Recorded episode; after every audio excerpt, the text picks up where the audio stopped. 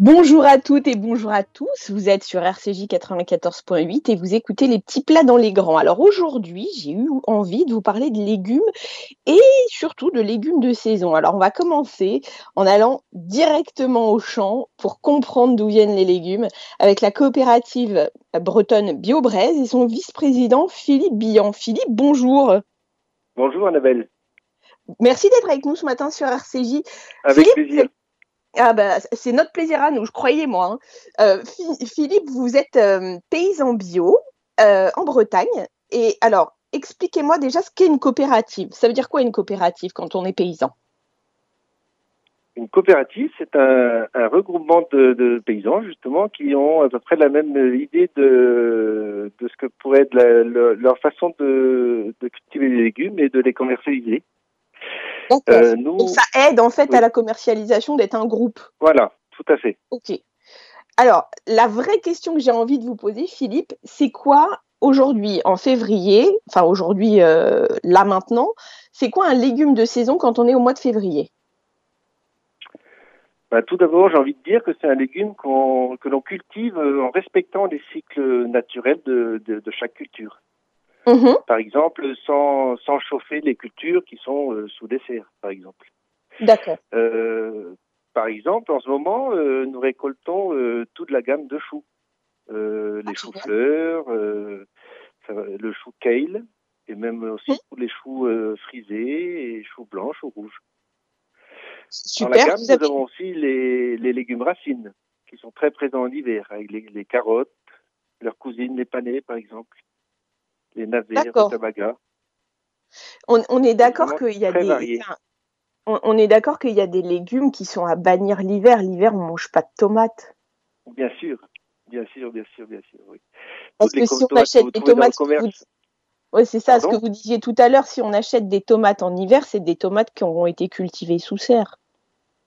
Sous serre, pas que sous serre, énormément chauffées et même éclairées, qui consomment énormément d'énergie. D'accord, donc c'est un vrai impact environnemental en fait. Pardon? C'est un vrai impact environnemental de respecter les saisons. Ça a un très gros impact environnemental, en effet. Les, légumes qu'on mange euh, maintenant, vous nous parlez de carottes, de panais, il faut qu'ils soient semés quand pour être récoltés maintenant? Ben, En fait, c'est très variable suivant d'une espèce à l'autre, suivant le cycle de la plante. Par exemple, euh, si on parle d'échalotes, l'échalote, elle est plantée, en, on va dire, en février-mars, en pleine terre, pour mhm. être récoltée à la fin de l'été. D'accord. Par contre, euh, le, si on parle de carottes ou de panais, on les sème euh, au mois de juin, une fois que la terre s'est bien réchauffée, pour que les, les, graines aient la possibilité de, de bien germer. D'accord, donc, ça peut être très long en variable. quand vous me parlez d'échalotes, ça peut être très très long. Oui, c'est forcément. Il y a des cultures qui sont bien plus, certaines sont bien plus longues que d'autres.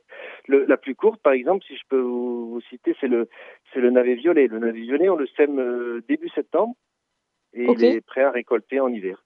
Donc c'est une culture beaucoup plus rapide que, que d'autres. Est-ce que, est-ce que le terroir breton a une spécificité? Est-ce que la terre bretonne permet de cultiver plus facilement certains légumes? Oui, tout à fait. On a euh, la chance sur la côte nord du Finistère, là où nous sommes, euh, près de Roscoff, pour ceux qui connaissent, d'avoir euh, un sol limoneux. Le limon convient très bien aux légumes parce qu'en fait c'est une terre riche et facile à travailler, avec peu de cailloux. Et la seconde spécificité de la Bretagne, c'est bien sûr son climat, qui est un climat doux, tempéré, avec une pluviométrie euh, régulière, comme tout le monde le sait. Et mais du coup, c'est très très favorable à la culture des légumes. Et puis on a aussi la présence de la mer. Euh, moi, par exemple, de, mes parcelles, je, vois la mer. Je suis vraiment tout près de la mer. C'est la question que j'allais vous poser en réalité. Ça nous protège en fait euh, des gelées. Ok. la mer tempère le climat. D'accord. Et du coup, ça vous euh, donc ça, ça a une efficacité sur tout type de légumes en réalité. C'est pas sur un légume en particulier. La mer, c'est un vrai truc sur tout. Oui, ça a un impact sur la plupart des légumes en effet. Oui, Après, euh, ça a plus d'incidence, je pense, sur les légumes d'hiver, parce qu'en fait, euh, dans beaucoup de régions, c'est les gelées qui vont les, les, empêcher ces cultures de, de, prospérer, parce que les légumes sont souvent fragiles au gelées. Euh, donc voilà, là, on a un grand intérêt, un grand bénéfice euh, en Bretagne. Il y a, euh, en, Italie, il y a des tomates qui, poussent au pied du Vésuve, qui ont vraiment un goût du terroir du Vésuve, qui ont un goût très particulier. Est-ce que ça, par exemple, la mer ou le, le, sol breton a cet impact aussi sur les légumes que vous cultivez, vous? Probablement. Alors ça c'est un peu plus délicat à, à, définir, bien sûr, mais on dit souvent que l'air est forcément pour la présence de la mer, l'air est iodé en Bretagne et ça a sans doute euh, une incidence sur le goût des légumes. Après, c'est moi, je ne pourrais pas vous, vous, donner les, les, détails de organoleptiques. Euh, je laisse la place à d'autres euh, de, de l'expliquer. Vous pratiquez quel type d'agriculture précisément, vous, Philippe? Donc, on est en agriculture biologique et familiale. Moi, je travaille avec, nous sommes à trois à travailler sur la ferme. Euh, ma sœur Caroline et Solange, mon épouse. D'accord. Et en fait, euh, voilà, on, on, est tous les trois et puis on cultive euh, une petite ferme finalement au, au, vu de ce qui se passe en France. Et, et, donc on commercialise par la petite coopérative aussi de BioBraze, qui elle a la spécificité d'être 100% bio. C'est-à-dire que tous les légumes qui sont commercialisés par la coopérative sont bio. C'est une c'est une sécurité pour le consommateur. Génial. Euh, moi, j'en euh, avais acheté sans le savoir des légumes de chez vous dans un magasin qui s'appelle le Zingam 75 rue du Chemin Vert à Paris. Et c'est des légumes qui sont juste euh, exceptionnels, enfin vraiment, vraiment incroyables. Ouais, on essaie, on essaie. Bah, Après, bon, il y a aussi les méthodes de, production qui, font que les légumes sont plus ou moins bons. Nous, dans, au niveau de la coopérative, on a mis en place un cahier des charges euh, qui va au-delà du cahier des charges bio européen et qui, par exemple, euh, nous permet d'avoir euh, de mettre en place des, des, méthodes qui respectent la terre, avec une approche agronomique très très pointue sur les rotations des légumes avec des céréales ou avec des, engrais verts. Bah, écoutez, Philippe, je vous remercie infiniment d'avoir été avec nous ce matin. Ça nous a bien éclairé sur, euh, sur la culture du légume. J'espère vous recevoir à nouveau très bientôt et euh, bah, très vite. Merci Annabelle. Bonne journée. Au revoir. À vous aussi. On va parler maintenant cuisine, cuisine de ces légumes avec une chef que j'adore, dont je suis totalement fan, qui est Fanny Ray, qui est la chef de l'auberge de Saint-Rémy de Provence. Fanny, bonjour. Bonjour, comment ça va? Bonjour à tous. Tellement contente de vous avoir avec nous ce matin. C'est moi qui suis ravie. Merci à vous. Avec grand plaisir. Alors, ce que j'adore chez vous, Fanny, c'est la façon dont vous parlez de votre terroir, dont vous racontez une histoire. Moi, je peux rester 28 ans assise à vous écouter. J'adore la façon dont vous parlez de votre cuisine, votre terroir. Euh, c'était pour moi, j'ai fait un papier sur vous il n'y a pas très longtemps, mais c'était pour moi très frustrant de ne pas vous avoir avec nous à la radio et que les auditeurs puissent vous entendre. Alors expliquez-moi, Fanny, qu'est-ce que le terroir provençal en février? Je sais que c'est un peu plus compliqué et que c'est moins funky qu'en plein mois d'août, mais vous allez nous raconter. Alors c'est vrai que euh, l'hiver, euh, en Provence, on cultive euh, des carottes, des courges, des blettes, des, des, poireaux, d'autres merveilles encore. Mais c'est vrai, comme je, je, rejoins le monsieur juste avant, ici sur beaucoup de terrains, ben, la terre elle se repose. Voilà, mmh. elle, se elle se repose avec un, un couvert, un couvert végétal, avec voilà, on, ils ensemencent avec différentes plantes légumineuses, des céréales, pour ensuite ils broient tout et puis euh, ils s'en servent pour euh, nourrir le sol et pour donner tous les trésors ensuite qu'on retrouve euh, au printemps en, Provence et, l'été. Vous avez aussi un, un, truc que vous adorez faire, qui est d'aller cueillir des plantes aromatiques pas très loin de, de l'auberge. Vous avez quoi en ce moment comme plantes aromatiques?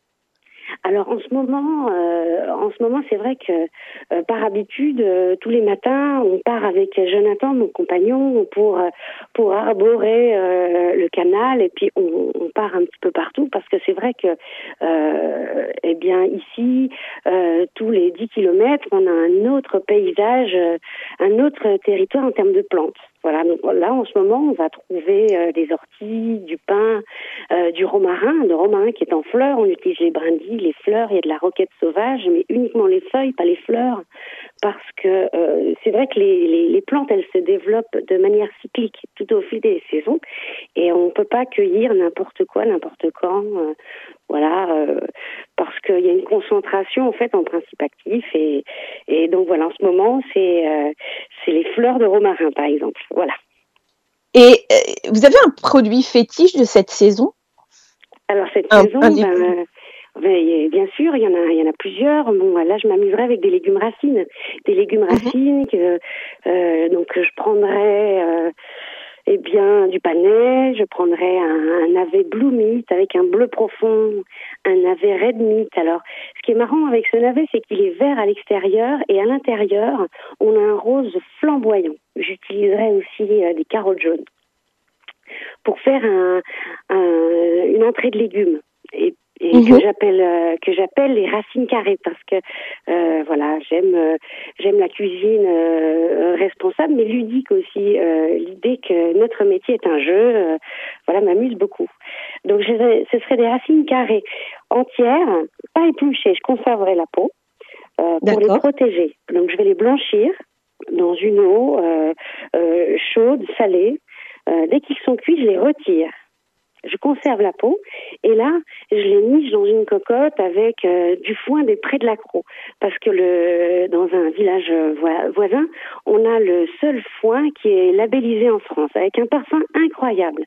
Donc je, je mettrai dans le fond de ma cocotte ce foin euh, je déposerai des petits légumes euh, avec la peau, je remettrai euh, mon foin et je flamberai. Je flamberai trois à quatre fois pour environ 15 minutes à chaque fois pour que ce goût de foin puisse pénétrer le légume. Et euh, à ce moment-là, euh, je, pour faire cette racine carrée, je taillerai mes quatre légumes en petits cubes euh, carrés, tout simplement. Et que je viendrai accompagner d'un. Qui serait gorgé de, cette, de, de ce goût fumé, du coup. C'est ça, ils auront ce goût fumé. Donc je vais conserver ces petits cubes qui auront un léger goût de foin fumé. Je vais conserver les extrémités parce que par principe, euh, rien ne se jette et tout se transforme. C'est important. Donc on va récupérer les extrémités, les parures, et on va faire une petite purée euh, avec laquelle j'ajouterai juste un filet d'huile d'olive de la vallée. Et, euh, et, puis pour accompagner tout, pour apporter onctuosité, gourmandise, je vais rajouter un, un thé de légumes un thé de légumes avec donc avec les légumes qu'on trouve maintenant, c'est-à-dire euh, carottes, euh, céleri, fenouil, poireaux. Euh, ouais, les quatre éléments sont, sont très bien puisqu'il y a d'autres légumes qui vont apporter de l'amertume. Voilà, les, donc j'utiliserai uniquement les quatre. Et puis euh, donc ces quatre légumes, je vais les couvrir d'eau et et à léger bouillon. Je vais les cuisiner pendant cinq jours cinq jours. Je vais remouiller un petit peu à chaque fois, chaque jour, pour euh, parce que forcément il va y avoir l'évaporation. Et euh, et je vais faire ce euh, de ce thé une, une concentration, une concentration de goût, une essence. Voilà. D'accord. Ah, écoutez, moi je mes petits légumes moi, je suis. Euh, moi, sincèrement, je vais l'essayer parce que je pense que c'est une recette qui est peut-être un peu longue, mais qui n'est pas difficile du tout. En revanche, je sais qu'il y a ma maman qui nous écoute et qui va être plus sur une soupe ou sur une recette comme ça. Enfin, une recette peut-être plus familiale. Est-ce que vous avez une recette Parce que vous êtes une chef étoilée, donc est-ce que vous avez une recette de soupe étoilée à nous proposer ce matin? Alors une soupe, euh, une soupe euh, bah, qu'on peut faire tous euh, avec plaisir. J'aime beaucoup le salsifis. Voilà. Ouais. donc je vais prendre un petit peu d'échalote que je vais juste faire revenir dans un filet d'huile d'olive avec une branche de thym, une branche de romarin, un petit peu d'ail parce que c'est la Provence aussi. Bien sûr. Donc c'est salsifis juste épluché, taillé grossièrement et moi j'ai toujours un petit bouillon de légumes qui mijote quelque part. Donc quelques pochons de bouillon de légumes juste à hauteur et je laisse confire un filet d'huile d'olive. On mixe le tout et le tour est joué. Pas de crème du tout, hein euh, Pas de crème, non, pas de crème, ah, pas de beurre, euh, juste un filet d'huile d'olive. Ah, génial. Eh bien, écoutez, alors la dernière question que j'ai envie de vous poser, en février, est-ce qu'il y a un légume ou un fruit qui vous manque? Parce que, je, en fait, votre plat signature, un de vos plats signature, est autour de la tomate. Alors, je ne veux pas diriger votre réponse, mais est-ce qu'il y a un, un, un, plat, un, pardon, un, légume ou un fruit qui vous manque au mois de février? Ah, beaucoup me manque. Hein. C'est vraiment la frustration parce que c'est vrai que le territoire euh, en, en, Provence regorge de petits trésors, mais particulièrement, c'est vrai, euh, en, printemps et en été. Donc, il va me manquer cette, euh, cette tomate, l'artichaut. j'aime beaucoup l'aubergine aussi. Et, et, ce que j'aime aussi, c'est une, une fusion d'associations improbables aussi. Mhm. ce qui m'amuse, par exemple, c'est l'association avec du melon le melon de Cavaillon associé avec l'aubergine. Alors, euh, euh, ce melon, je vais lui, je vais lui couper le chapeau, euh, je vais retirer les pépins, un filet d'huile d'olive. Je serai en pleine pousse de calamette, où là, c'est cette plante sauvage médicinale qu'on trouve particulièrement en Provence. Et là, ces feuilles auront, seront à leur apogée. Donc je vais mettre quelques brindilles, je vais remettre le chapeau, je vais laisser cuire dans le four 180 degrés pendant une trentaine de minutes. Elle va se recroqueviller sur elle-même et cuire à l'étouffée. Et donc je vais l'associer avec l'aubergine, donc j'attends le melon avec impatience. bah écoutez, moi vous savez ce que j'attends avec impatience, c'est pouvoir venir vous voir parce que je vous promets que dès qu'on a le droit de bouger, vous êtes la première que je descends voir. Bah écoutez, vous êtes la bienvenue. C'est une auberge, il y a de quoi boire, manger et dormir. C'est adorable. Merci d'avoir été avec nous ce matin sur RCJ, Fanny. À très, très bientôt. très vite. Passez une belle journée. Vous aussi. Au revoir. Merci, au revoir. On va maintenant passer à une explication plus claire de l'importance de manger des légumes avec Maxime Mességuet. Maxime, bonjour. Merci d'être avec nous ce matin sur RCJ. Merci à vous de m'avoir invité. Bah, avec grand plaisir. Vous êtes diététicien, nutritionniste et vous êtes l'auteur du grand livre des aliments lactofermentés aux éditions Le Duc. Alors, la, question la plus basique du monde que j'ai envie de vous poser, c'est pourquoi c'est important de manger des légumes? Ah bah, Les légumes, évidemment, indispensables hein, à l'équilibre alimentaire. Euh, bah, parce que, vous le savez, hein, c'est très riche en vitamines, en minéraux, mais pas que. Il y a aussi euh, beaucoup d'antioxydants dedans les antioxydants euh, protègent euh, l'organisme des radicaux libres, donc euh, c'est très intéressant. Il faut en consommer. Donc en ce moment, quand on est ultra stressé, c'est important. Ah ben oui, pas que, hein, pour, pour bien dormir, pour être en forme, oui, oui, c'est vraiment hyper, hyper important. C'est aussi très riche en fibres. Et les fibres, vous savez, vont permettre d'avoir une bonne digestion. Ça va permettre aussi de nourrir notre flore intestinale, notre, notre fameux deuxième cerveau. Euh, donc, euh, c'est vraiment très important.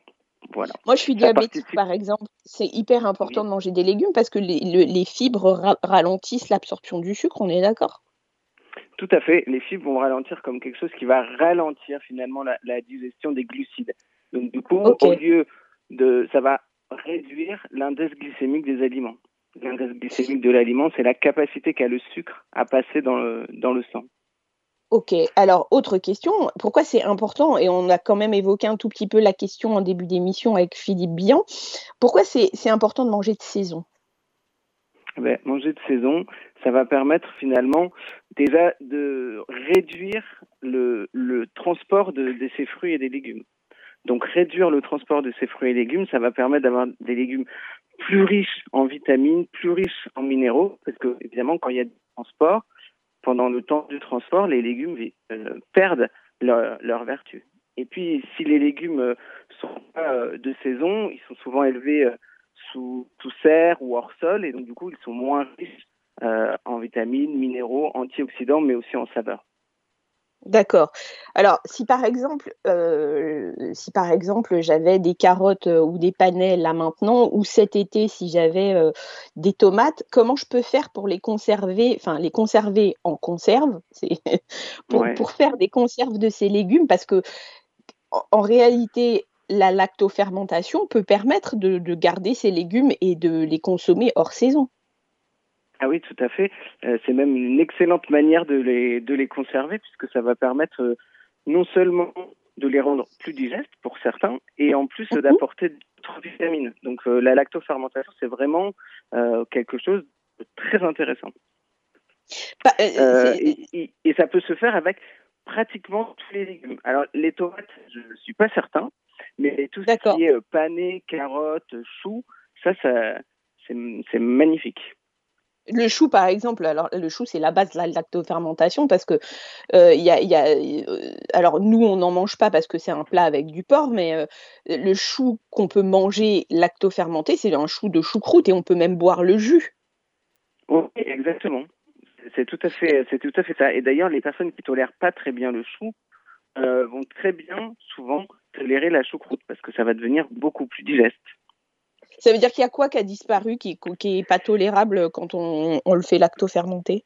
Eh bien, en fait, les fibres deviennent plus digestes parce que euh, les bactéries, donc euh, qui sont responsables de la lactofermentation, les bactéries lactiques, vont finalement prédigérer en quelque sorte le, les fibres du chou qui sont indigestes pour nous et elles vont créer des, des, nouvelles vitamines. Euh, ces bactéries-là vont créer des, vitamines qui vont être très utiles à notre corps. Alors, c'était une de, mes prochaines questions. Est-ce que c'est n'est mhm. pas dangereux de, de, faire de la lactofermentation à la maison parce que euh, c'est une façon de euh, la fermentation, bah, comme pour le fromage ou tout ça, c'est une façon de faire un peu vieillir les choses et du coup ça développe des bactéries. Est-ce qu'en termes d'hygiène, c'est pas dangereux? Alors, si c'est bien fait, c'est pas dangereux, puisque finalement, les bonnes bactéries, celles qui sont responsables de la lactofermentation, vont prendre la place des mauvaises et finalement ne vont pas laisser place aux mauvaises bactéries de se développer. Donc, si la fermentation est bien conduite, il n'y a aucun risque de d'intoxication euh, alimentaire. Après, bien conduite, ça veut dire quoi? Comment? Bien conduite, ça veut dire ben, quand même, on va essayer donc de bien laver ses légumes. D'accord. De, faire ça dans, on va dire, dans des bonnes conditions. Mais après, de toute façon, vu que pour la lactofermentation, on utilise une saumure. La saumure, c'est l'eau avec du sel. Exactement. Et donc, ça va permettre finalement d'éviter le développement des mauvaises bactéries. Si mhm. par hasard, il arrivait que la fermentation soit pas bien menée, en général, quand vous ouvrirez votre bocal, vous devriez le sentir, ça, sent très mauvais et on n'a pas envie d'en manger. quoi. D'accord, ça c'est un vrai signe. C'est un vrai signe. Si vous voyez qu'il y a une mauvaise odeur ou euh, là, c'est que la, la lactofermentation n'a pas été bien menée et donc du coup, euh, il ne faut pas la manger. Mais c'est extrêmement rare. D'accord.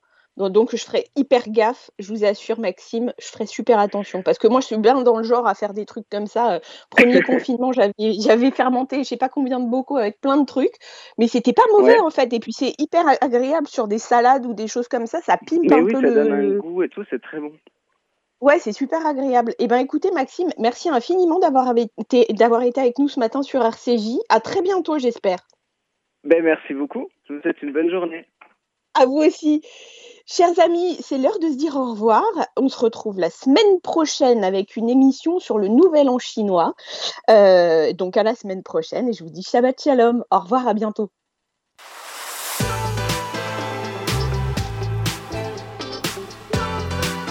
RCJ, à l'écoute de votre vie.